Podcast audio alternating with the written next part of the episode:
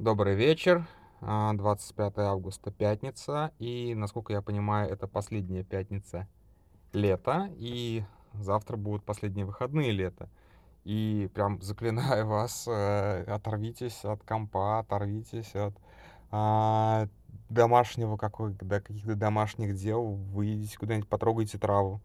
Последние, последний день, последние дни лета, когда можно потрогать траву, и вам за это ничто, ничто не будет. Ну, то есть, я не знаю, я вот реально собираюсь еще, еще один поход за грибами устроить, и надеюсь, я запишу все-таки голосовуху о грибном заговоре завтра или послезавтра, но посмотрим. Может, ничего не получится, опять же, ничего обещать не буду, анонсировать это вообще достаточно дурной тон, потому что ты попадаешь всегда в неловкие ситуации с этими анонсами. А, Смирнов голосовуху записал раньше меня, я просто забрал все темы, которые только можно было забрать. А, но, честно говоря, я не в обиде, потому что сегодня я хотел тоже немножечко кон- поконспирологить. Потому что я вот как бы говорил, что не хочу конспирологить про Пригожина, а, и потому что без меня справятся. А теперь я вот смотрю, как справляются, и, честно говоря, есть две вещи, с одной, где вот прям одна хорошая, где справляются, и вторая плохая, где не справляются. Начну с той, что не справляются. Видел скрины сегодня какого-то канала, даже не стал смотреть, что за чувак, о том, что типа Пригожина убили Ротшильды. Ну, ребята, ну это вообще, ну это пальцем в небо. Так, так, так дела не делаются. Ну, то есть, если вы хотите какую-то прям хорошую конспирологию, там должен быть все-таки какой-то как бы, ну, неожиданный ход. А так, ну, Ротшильды. Ну, блин, это очень лениво. Это очень на отъебись, извините. Профессиональный термин.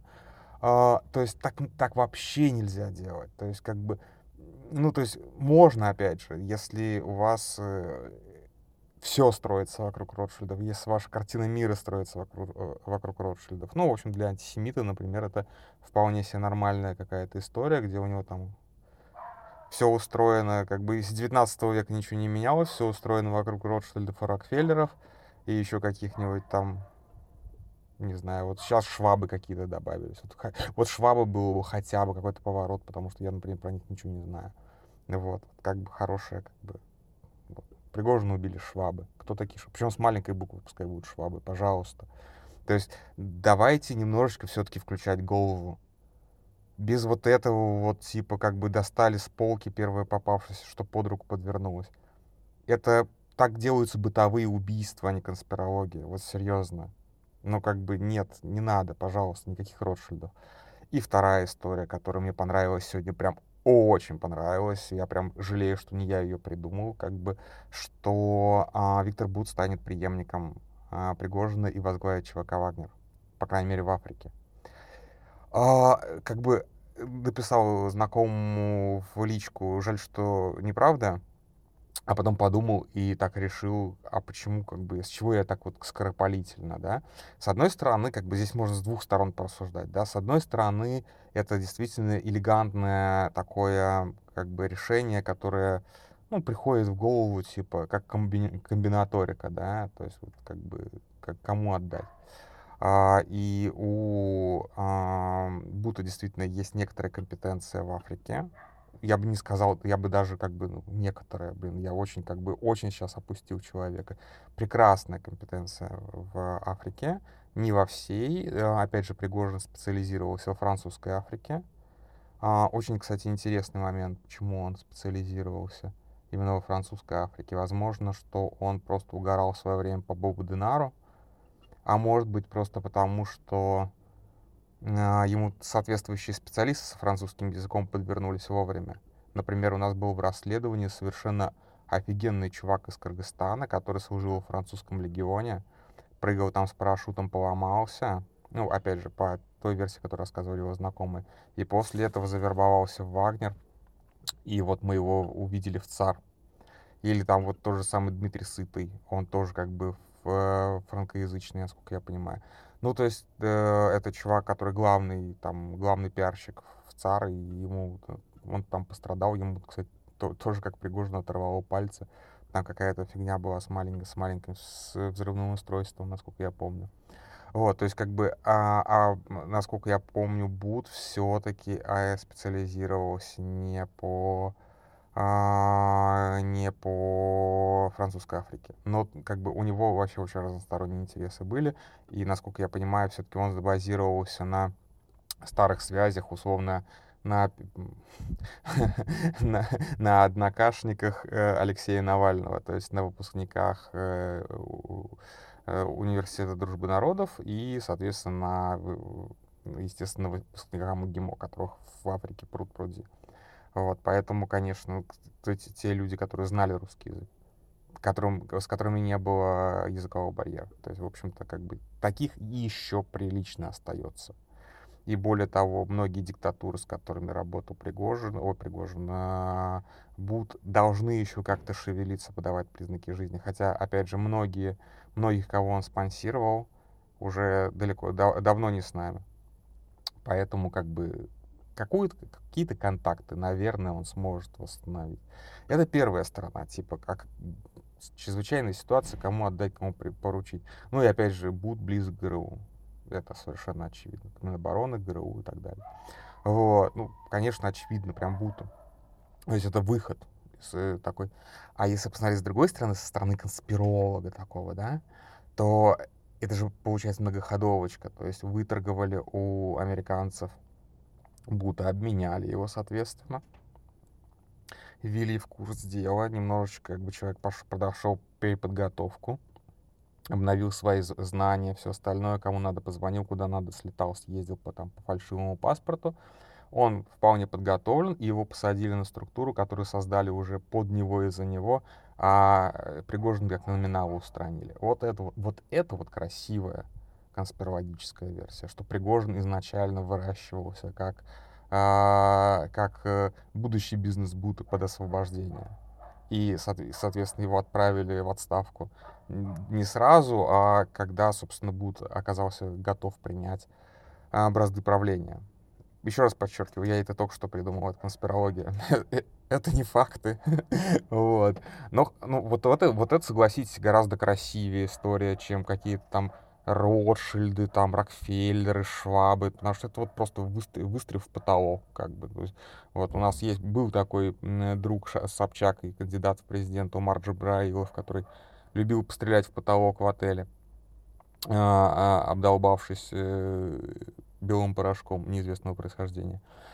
Вот, не будьте такими. Будьте вот как пробуты вот бросили сегодня. Вот это вот интересно. Вот.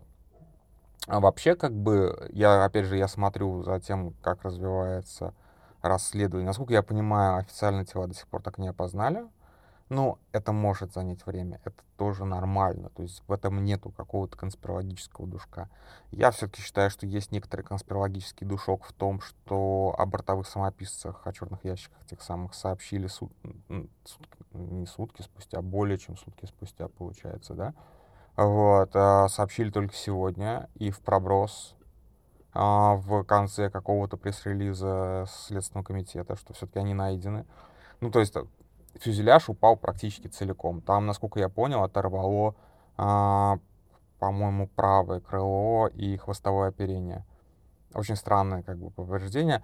По видео, которое опубликовано и с крылом, и с хвостом, честно, вот мне кажется, я вижу там шрапнельные такие рваные а, отверстия. Все остальные мне говорят, что нет, это какая-то ерунда. Может быть, такое качество видео низкое. Я как бы я не эксперт сразу, как бы я как бы могу видеть то, что я хочу видеть, опять же. То есть это же моя как бы тоже как бы необъективность и как-то построение, построение удобной мне кар- картины мира. Окей, как бы пока вот эксперты не выскажутся по поводу а, нормальные эксперты, а не чуваки в Твиттере, на которые прям скажут, что нет, Дим, ты ошибаешься, это там следы грязи, потеки, там что угодно, удары ветк, ветками, чем угодно но не шрапнельное э, самое отверстие, тогда я скажу, окей, да. Ну, как бы, что может оторвать крыло и а, хвостовое оперение? Ну, то есть крыло могло там ударом, отрываясь, оторв... как бы снести, снести киль и эти самые... Забыл, как эти штуки называются, которые к хвосту крепятся. На... А, который за пич отвечает, забыл уже, как называется. Из головы выпало, извините. Вот, очень люблю смотреть вид видосы про авиацию на на это самое, нахватался терминологии, ничего сам не понимаю как, но мне очень нравится про авиацию всё. Вот, а, то есть каким образом, а, просто в полете отрывается крыло, для меня не очень понятно. То есть это не бомба внутри, потому что тогда бы разорвало фюзеляж.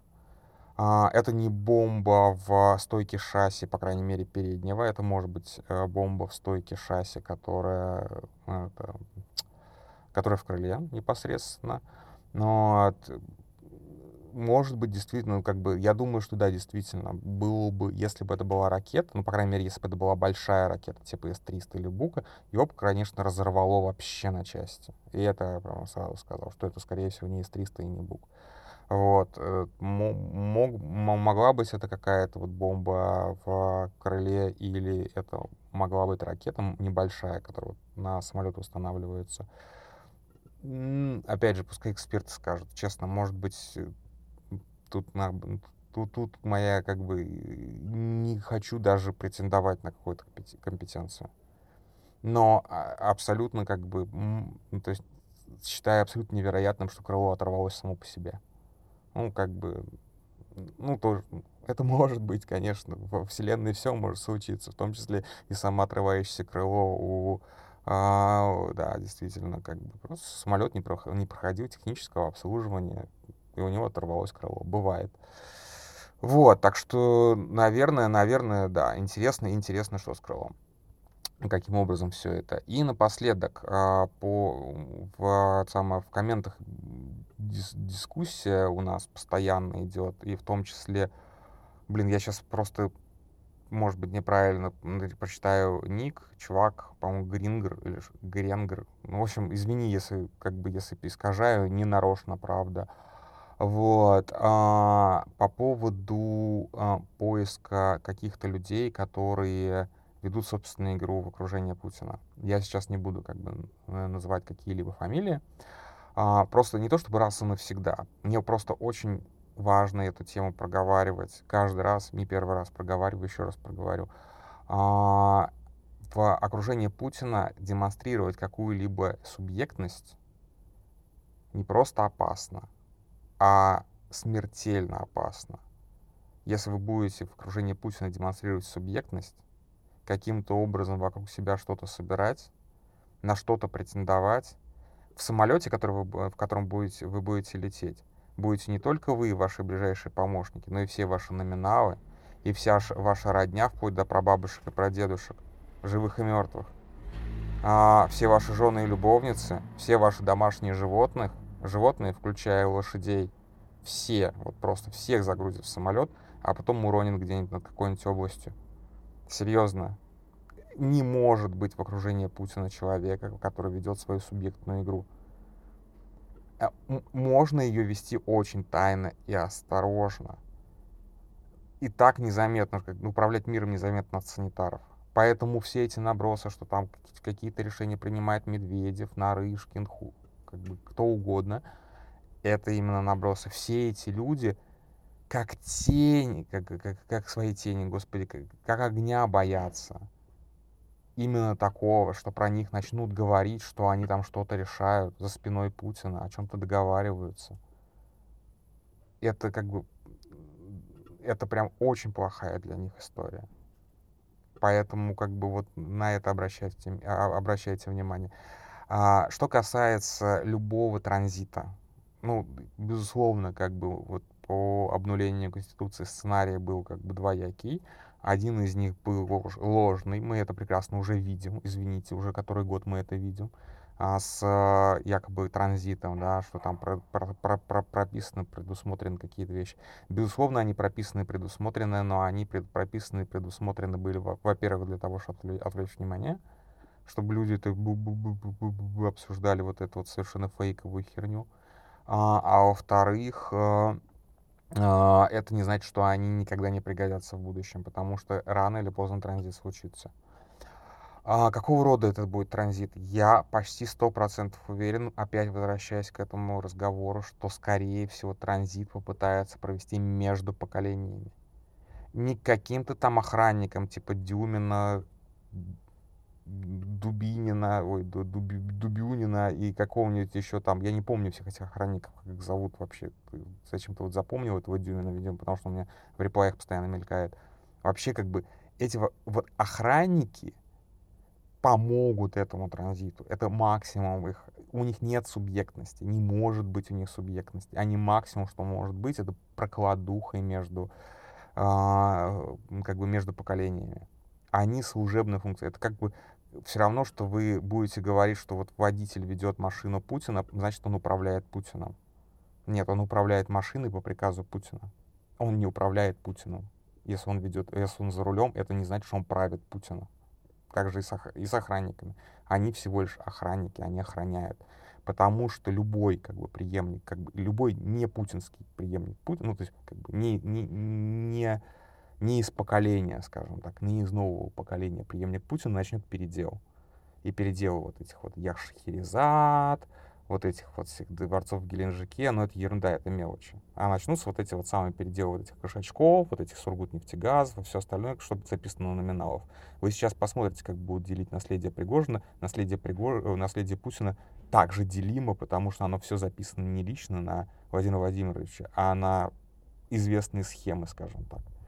Поэтому, когда ты хочешь отставить что-то по наследству, ты должен оставить действительно доверенным людям, чтобы они а, как бы либо служили такими вот гарантами, а, забыл, как это называется в средневековье, когда при малолетнем принце, типа как забыл, блин, выпал из головы. Ну, anyway, неважно, сейчас это не важно. Но такого, скорее всего, тоже не будет. А, то есть задача передать новому поколению. А, из нового поколения, а, ну, как бы забегая вперед, просто очень хотелось потянуть здесь паузу, кому, собственно, передавать. Но я как бы считаю очевидным, что нас ждет, как бы, нас ждет Екатерина Великая. Вот. Э, скромная девушка Катя, фамилия которой то ли Тихонова, то ли Тихомирова. А, вот как бы серьезный научный работник с большими научными достижениями, построила долину МГУ, а, уже достигла определенных успехов. То есть, в общем-то, как бы она рано или поздно будет представлена народу. И как бы мне кажется, что это опять же выглядит как конспирология, но я другого плана реально не вижу. То есть, по большому счету, плана может быть, ну, то есть сценариев может быть несколько. А, некое политбюро, коллективное правление — но, скорее всего, такое политбюро, где каждый другого, друг друга ненавидит и не доверяет, может быть только в случае внезапной смерти вождя. Как это получилось примерно а, после смерти Сталина? Но, опять же, там политбюро об, образовалось вокруг того, что все боялись Берии, который набрал при слабеющем Сталине, набрал силу, создал вот это вот гигантское МГБ, МГБ, Министерство государственной безопасности. Кстати, примерно в 17-18 году, сейчас точно не помню, был план объединить все силовые ведомства. Вот только не помню под кого. Вот честно. И вот когда, если бы у нас был вот такой вот какой-то орган типа МГБ, мы могли бы рассуждать, что глава этого МГБ, скорее всего, набрал столько власти, он будет преемником. У нас нет такого. У нас власть вся рассредоточена. Путин боится, чтобы у кого-то из его окружения оказалось слишком много власти в руках. И, в общем-то, судьба Пригожина это доказывает в том числе. Нет, как бы нет никакого, как бы ни, никто не может э, перетягивать оде, э, одеяло на свою сторону сколько-либо. Единственный человек, которому более-менее это позволено, но там есть как бы региональные ограничения. За, э, прошито, про, прошито по GPS э, это Кадыров. Кадырову на его территории, точнее, у него а, не, вне территориальная юрисдикция вообще все чеченцы, а, независимо как бы от какой стране они живут. Вот да, вот как бы Кадырову дали власть над всеми чеченцами. Но дальше его власть не распространяется. А, так, а, то есть вот один э, вариант политбюро, но, скорее всего, Путин не уйдет, оставив власть политбюро. Я в это не верю. Он будет править до тех пор, пока в сознании и как бы и, и может, вот просто физически может удержать власть. А, поэтому политбюро это на как бы это вариант его смерти. Второй, опять же, вариант а, его смерти или когда, в общем, пацаны у Сталина, а, это, конечно же, госпереворот и какая-нибудь э, хунта. Ну, тут вот, да, как раз у нас был, была сегодня шутка, когда мы разговаривали про Бута со знакомым. А, хунта Дюмин, э, Дюмин Турчак. Вот примерно такая, да. И Мельчаков, да, и Мельчаков глава Минобороны. Вот, да, вот такая вот хунта, вот примерно. То есть, как бы, самые отпетые отморозки Руси. Вот что бойся. Вот такая хунта может быть. Ну, то есть, как бы, здесь понятно, Дюмин, Турчак и Мельчаков — это просто условные, как бы, Козлов, э, Иванов, Петров, Сидоров. Может быть, кто угодно. Главное, чтобы они были отмороженными, потому что, чтобы брать, брать власть, они должны быть еще более отморожены, чем Пригожин. У Пригожина не хватило отмороженности на то, чтобы взять, э, взять власть. Вот. Ну и третий, конечно, вариант, это вполне может быть при жизни Путина, это то, что сделал, это то, что сейчас делает э, Туркменбаши. А, правда, там вот как-то шатка-валка вот это вот все идет так себе, если честно. Вот. Это, конечно же, прижизненная попытка передачи власти а, следующему поколению. А, опять же, кроме шуток, а, Екатерина Тихонова вполне себе а, ей исполнилось 35 лет, если я не ошибаюсь давно уже исполнилось 35 лет. То есть она уже, в принципе, по Конституции может стать президенткой. А, и, а, блин, я сейчас не вспомню, в каком году исполнилось. Ну, неважно, сейчас как бы не будем в эти нюансы входить, совершенно незачем. А, или это действительно может какой-то быть временный чувак, который вот э, будет совсем никакой. Но опять же, совсем никаким чуваком. Вот посмотрите судьбу Назарбаева. Почему, собственно, Путин отказался от какого-либо транзита?